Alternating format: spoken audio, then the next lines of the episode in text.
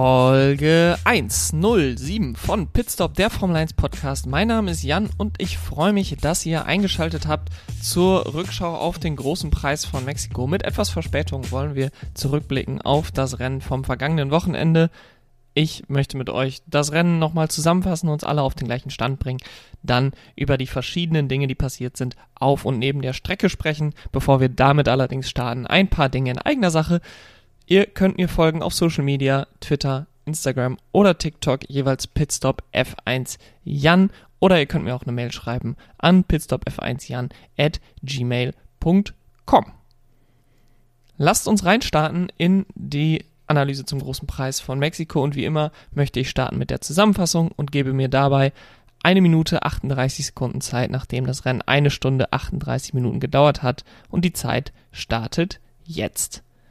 Nach einem weiteren Reifentest am Freitag und einer insgesamt sehr rutschigen Strecke war das Leistungsbild vor dem Qualifying noch nicht deutlich. Und in Q2 schien alles sehr eng zu sein, denn die Top 4 trennten weniger als eine Zehntelsekunde.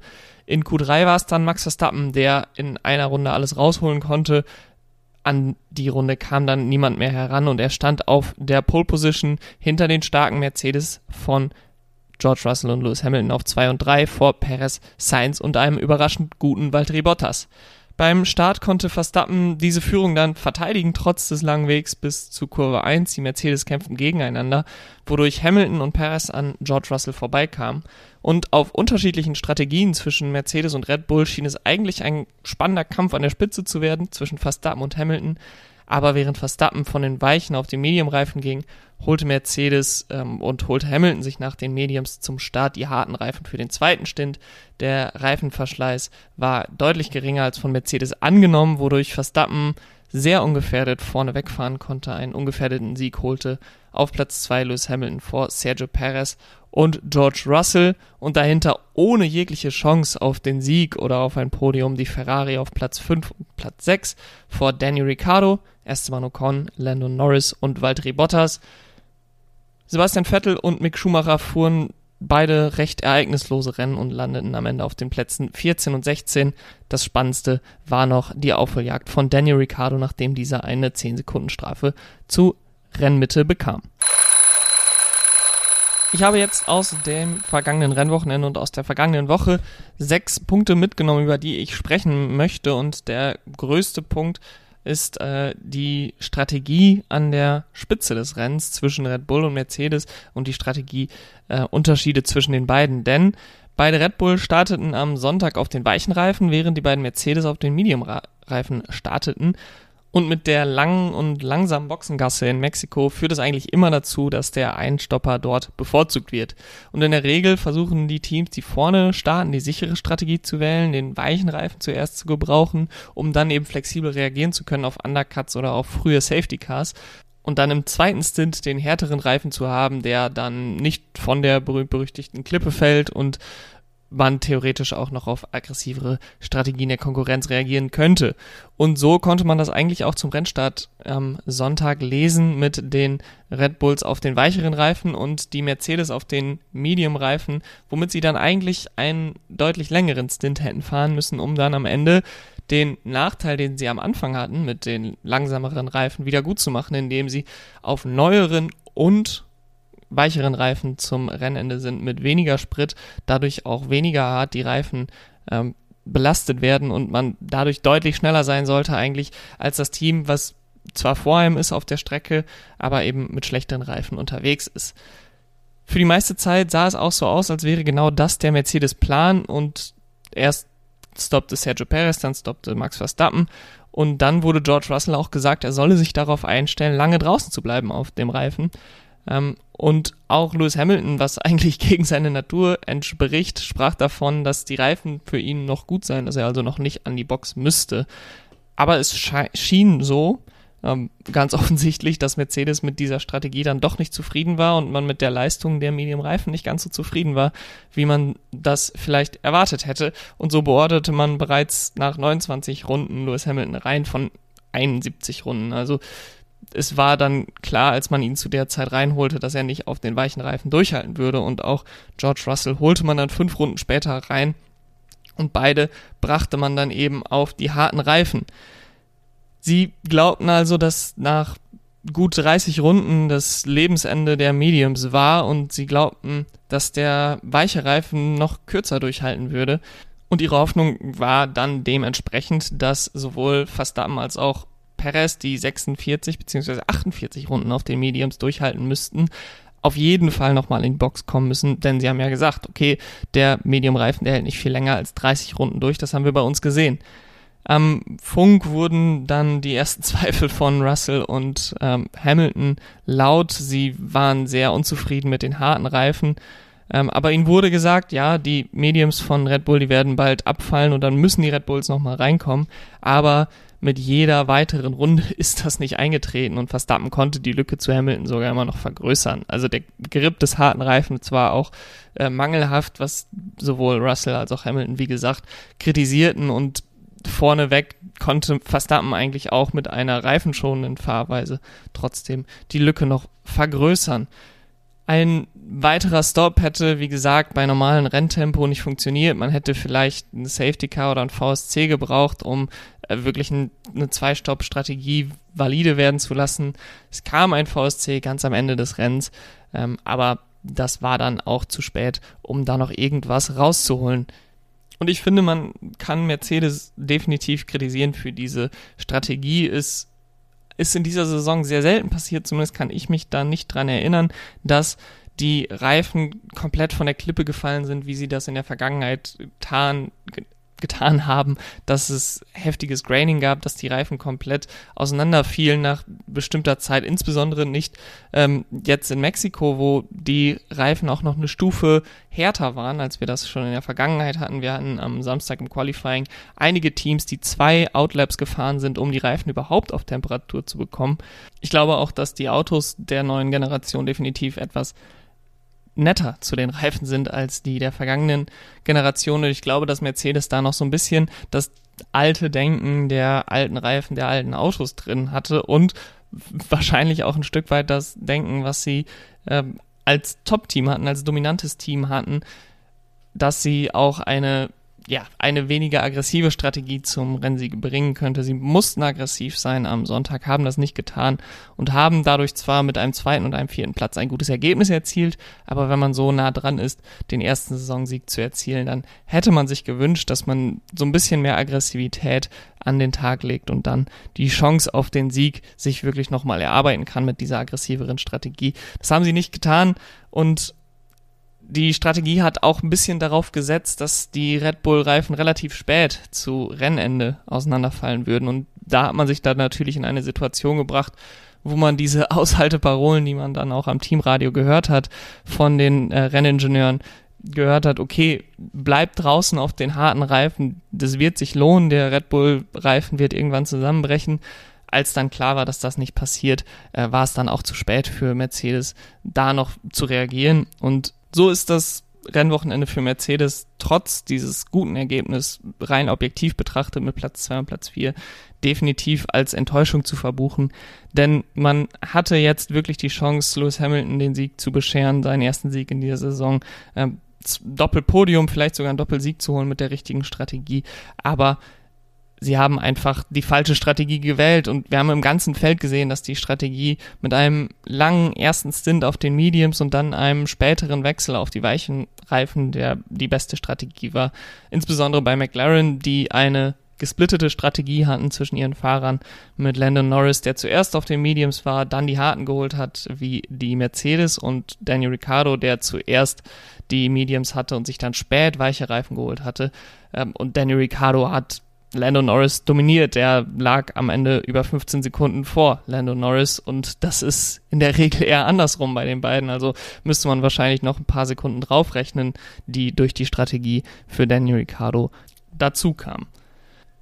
Insgesamt muss ich natürlich trotzdem sagen, dass Mercedes wieder einen Schritt nach vorne gemacht hat, wieder sich genähert hat an Red Bull. Wir haben in den vergangenen Jahren, ich muss da vor allen Dingen an 2020 denken, wo Red Bull in den letzten Runden immer näher rangekommen ist an Mercedes und dann in den letzten Rennen, dann in Abu Dhabi ja auch im allerletzten Rennen einen recht deutlichen Sieg erreicht hatte. Und ich habe so ein bisschen das Gefühl, dass Mercedes jetzt ähnlich wie die Red Bull in der vorherigen Generation auf den abschließenden Strecken der Saison Mexiko, Brasilien, Abu Dhabi, die alle recht ähnliche Autocharakteristika unterstützen, beziehungsweise eine ähnliche Autocharakteristika auf allen drei Strecken gleich funktionieren sollte. Und das ist immer ein Auto, was nicht unbedingt auf den Geraden besonders schnell ist, aber in den langsamen Kurven und in der, in der äh, Beschleunigung sehr gut ist, was man in der Vergangenheit mehr bei Red Bull gesehen hat, aber in diesem Jahr bei Mercedes deutlich stärker der Fall ist. Und somit sehe ich auch positiv, positive Ergebnisse in der kurzfristigen Zukunft für Mercedes und vielleicht für Lewis Hamilton dann doch noch die Chance in einem der letzten beiden Saisonrennen einen Sieg zu holen. Was bei Mercedes gut lief, lief bei Ferrari am vergangenen Wochenende komplett schlecht. Äh, Mercedes kämpft inzwischen um Siege. Ferrari ist inzwischen eigentlich da gelandet, wo Mercedes zu Saisonbeginn war. Die beiden haben die Rollen im Grunde getauscht seit Bahrain vor gut acht Monaten.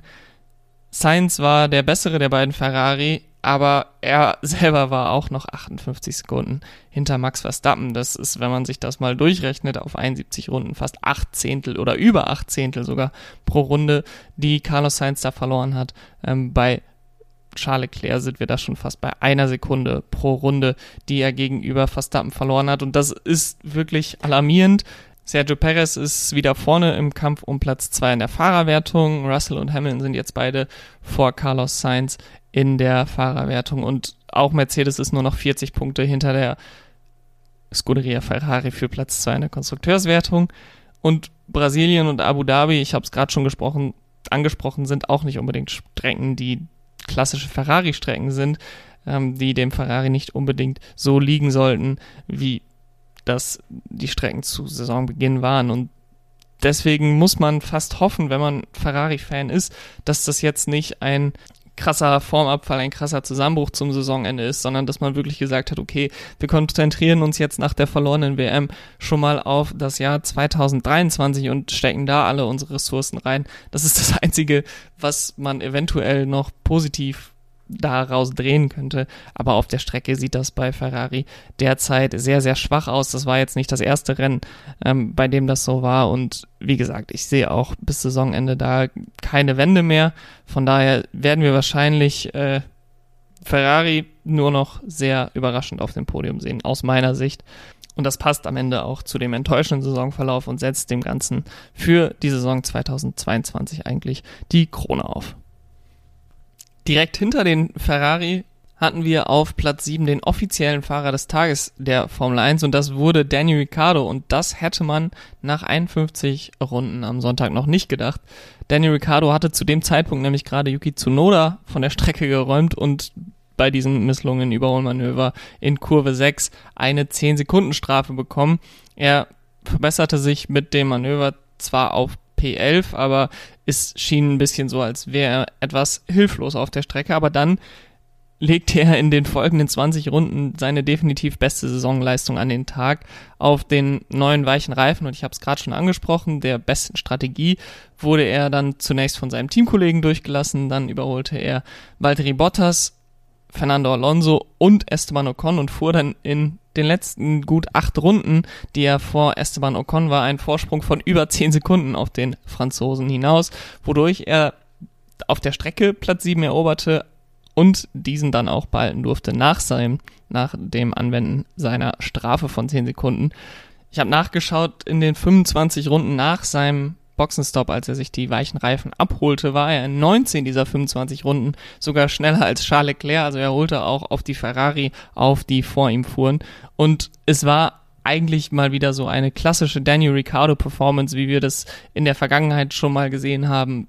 Eine meiner liebsten Daniel Ricciardo Performances ist China 2018, wo er ähm, auch auf neuen Reifen, weicheren Reifen als der Konkurrenz einen Fahrer nach dem anderen überholte und ist wäre eine Lüge von mir, wenn ich sagen würde, dass es mich nicht überrascht hatte. Ich hatte, nachdem bekannt gegeben wurde, dass Oscar Piastri im nächsten Jahr sein Cockpit übernehmen würde, immer wieder das Gefühl, dass er gute Leistungen bringen konnte, dass er auch mal in der Qualifying Session schneller als Lando Norris war, aber wenn es drauf ankam, kam im Rennen oder in Q3, dann hat er nicht abgeliefert. Und das war sehr frustrierend, weil man wusste, okay, da steckt noch Leistung drin in Daniel Ricciardo. Und dann kam das vor vergangene Wochenende in Austin in Texas, wo er wirklich eine katastrophale Leistung an den Tag brachte und einer der langsamsten Fahrer auf der Strecke war. Und da ist dann so ein bisschen die Hoffnung verloren gegangen, dass er das Ganze nochmal wenden kann. Und dann kommt Mexiko, dann kommt diese 10-Sekunden-Strafe. Er liegt auf Platz 11, jetzt auch nichts, womit man angeben würde, McLaren.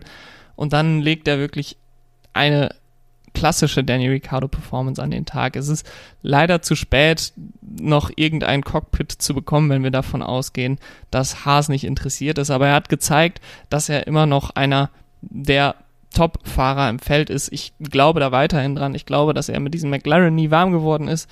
Wenn man zurückblickt, was er im Renault angestellt hat im Jahr 2019, Jahr 2020, dann gehört er definitiv weiterhin zu ja, zumindest zu den Top 10 Fahrern, die wir im Feld haben, auch wenn das jetzt schwer zu glauben ist, äh, glaube ich da fest dran, dass der McLaren einfach nicht zu seinem Fahrstil passt und äh, ich hoffe, dass er nochmal zurückkommt in die Formel 1.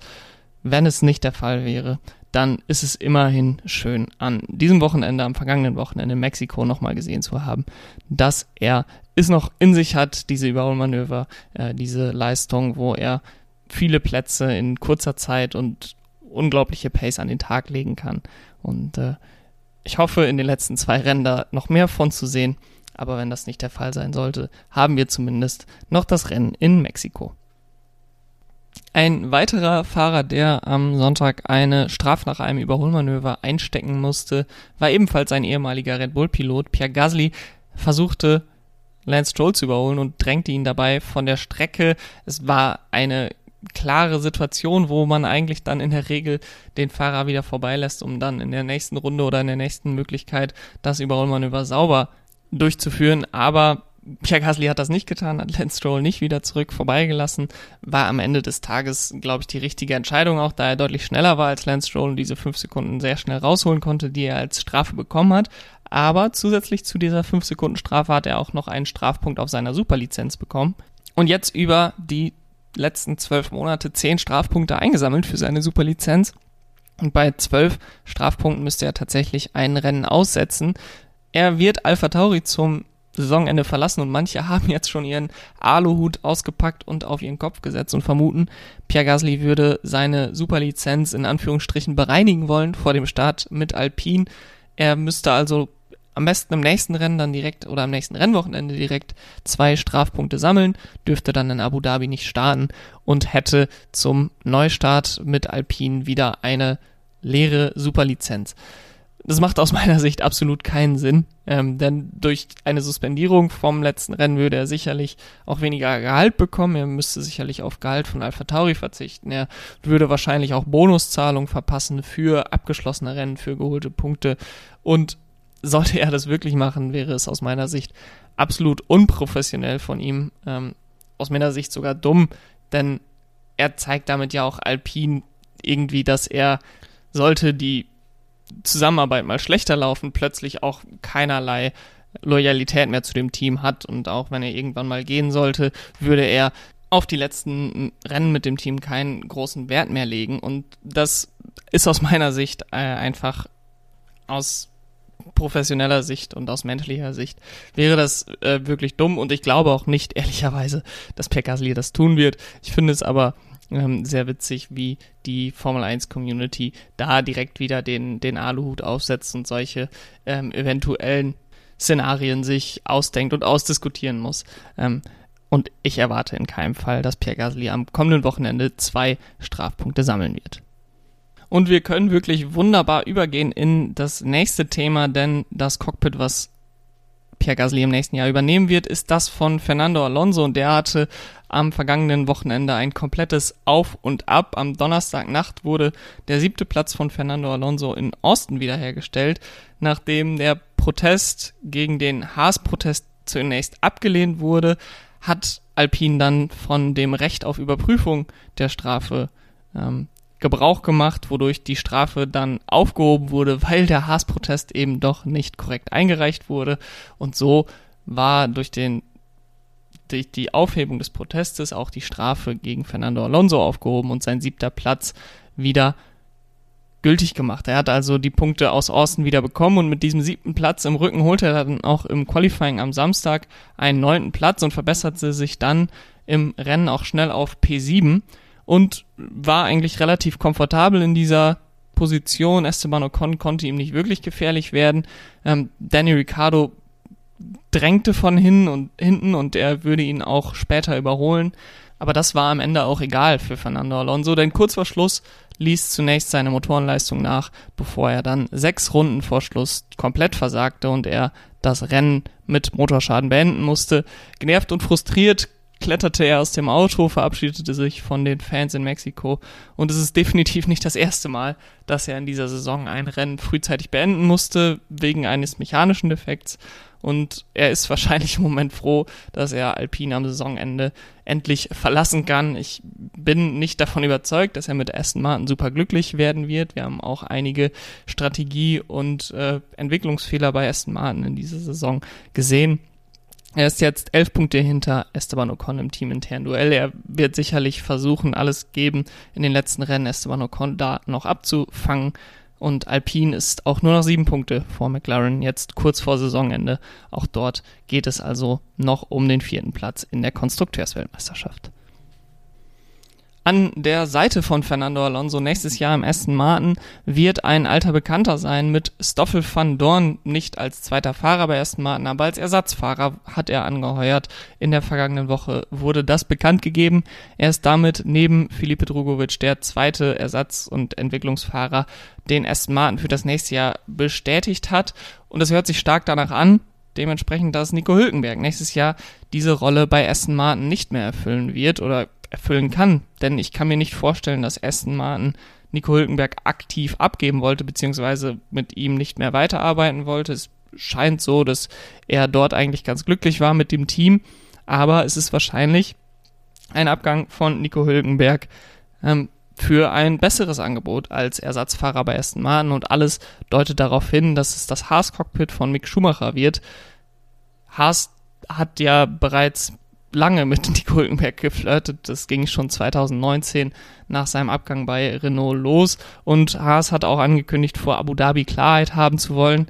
Und vermutlich sogar schon vor Brasilien, denn nach dem Rennen in Brasilien haben wir ja nur vier Tage, bis es dann in Abu Dhabi weitergeht. Da ist dann relativ wenig Zeit, so etwas bekannt zu geben das war jetzt auch ein bisschen mit der Grund, warum ich den Podcast etwas nach hinten verschoben hatte, weil ich gedacht habe, okay, vielleicht kommt ja in den nächsten Tagen, Tag für Tag habe ich es gedacht, vielleicht ist es morgen ja soweit, wird Nico Hülkenberg bekannt gegeben bei Haas, denn aus meiner Sicht ist es jetzt nur noch ein offenes Geheimnis und eine Frage der Zeit, bis das Ganze bekannt gegeben wird und wir dann mit Mick Schumacher einen Abgang eines deutschen Fahrers aus der Formel 1 haben, einen Fahrer, der sehr viel Medieninteresse in den letzten zwei Jahren auf die Formel 1 gelenkt hat und der der Formel 1 in Deutschland sicherlich fehlt, denn er hat mit seinem Namen, mit seinem familiären Hintergrund natürlich mehr Strahlkraft als Nico Hülkenberg, auch wenn das fahrerisch vielleicht nicht unbedingt der Fall ist, dass Mick Schumacher besser wäre als Nico Hülkenberg. Ich bin sehr gespannt, wie Mick Schumacher seine Formel 1 Karriere weiterführen wird. Er hat sicherlich Schwierigkeiten, einen weiteren Platz zu finden, aber wir haben auch jetzt in den vergangenen Jahren und Monaten auch gesehen mit Nick de Vries, nicht zuletzt Nico Hülkenberg selber auch oder zuvor auch Kevin Magnussen, dass selbst wenn man jetzt ein oder zwei Jahre aus der Formel 1 raus ist, dass das nicht direkt bedeutet, dass man dann kein Cockpit mehr bekommen wird. Und ich bin gespannt, wie er die Zeit gestalten wird, wenn er kein Stammcockpit hat, ob er in einer anderen Serie fahren wird, ob er wie Nico Hülkenberg lediglich die Test- und Ersatzfahrerposition bei einem anderen Team einnehmen wird. Ich bin mir aber sicher, dass das nicht das letzte gewesen ist, was wir von Mick Schumacher im Formel 1-Kontext gehört haben. Für Nico Hülkenberg freut es mich definitiv, dass er nochmal die Chance bekommt in einem Cockpit. Ich hätte mir sicherlich einen anderen Fahrer, den er ersetzt, gewünscht als Mick Schumacher. Ähm, ich bin aber weiterhin ein, ein Fan von Nico Hülkenberg, auch wenn ich in den letzten Jahren sagen muss, dass ich auch andere Fahrer äh, noch mehr schätzen gelernt habe als Nico Hülkenberg. Ich hätte auch gut damit leben können, wenn seine Formel 1 Karriere vorbei gewesen wäre. Aber jetzt bekommt er nochmal die Chance in dem Haas, bekommt nochmal die Chance, seinen Rekord zu eliminieren, seinen Rekord von den meisten Rennstarts ohne Podiumsplatzierung. Eventuell kann er diesen Rekord aber auch einfach weiter ausbauen. Das hängt natürlich sehr davon ab, was Haas für 2023 für ein Auto gebaut hat, hängt sehr davon ab, was Ferrari für einen Motor bauen wird für das nächste Jahr. Aber ich bin mir sicher, dass Nico Hülkenberg gute Leistung im Hase bringen wird und Kevin Magnussen auch definitiv stark herausfordern wird in dem Team. Die beiden hatten ja in ihrer aktiven Karriere vor Haas definitiv ein angespanntes Verhältnis, wobei ich aber glaube, dass sie das inzwischen begraben haben und sehr professionell im nächsten Jahr miteinander arbeiten werden.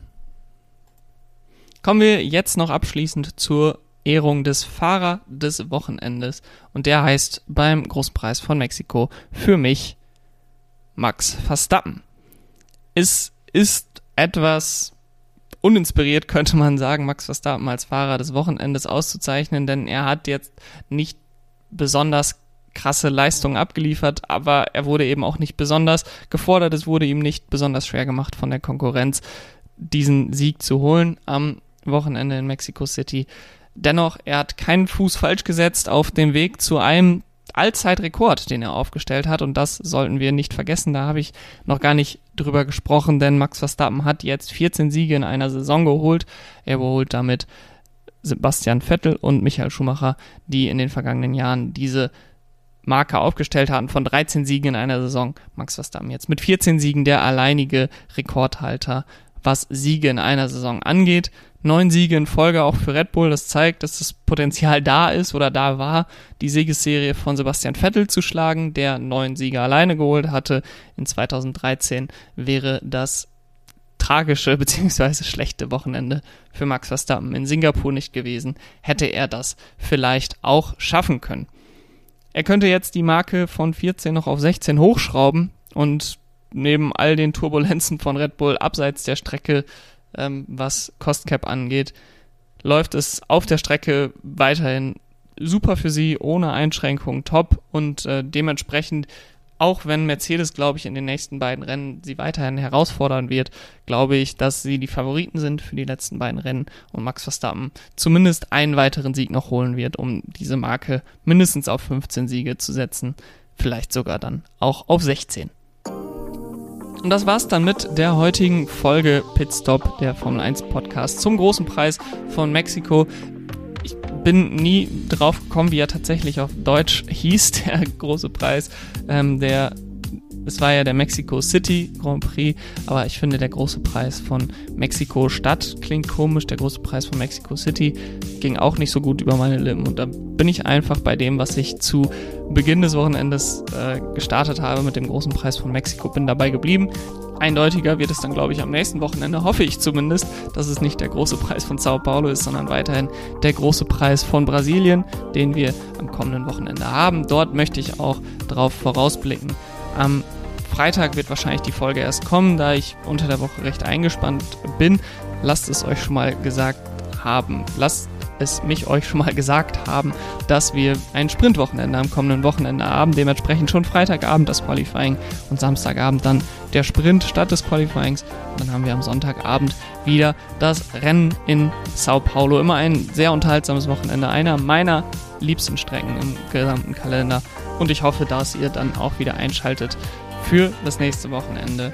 Um euch das Ganze zu erleichtern, abonniert am besten den Podcast, wo auch immer ihr ihn gerade hört. Und wenn ihr bei Apple oder Spotify seid, dann gebt mir auch gerne 5 Sterne. Das macht es anderen Leuten leichter, diesen Podcast zu finden. Wir hören uns dann wieder am Freitag. Vielen Dank, dass ihr eingeschaltet habt. Macht's gut. Bis dahin. Ciao.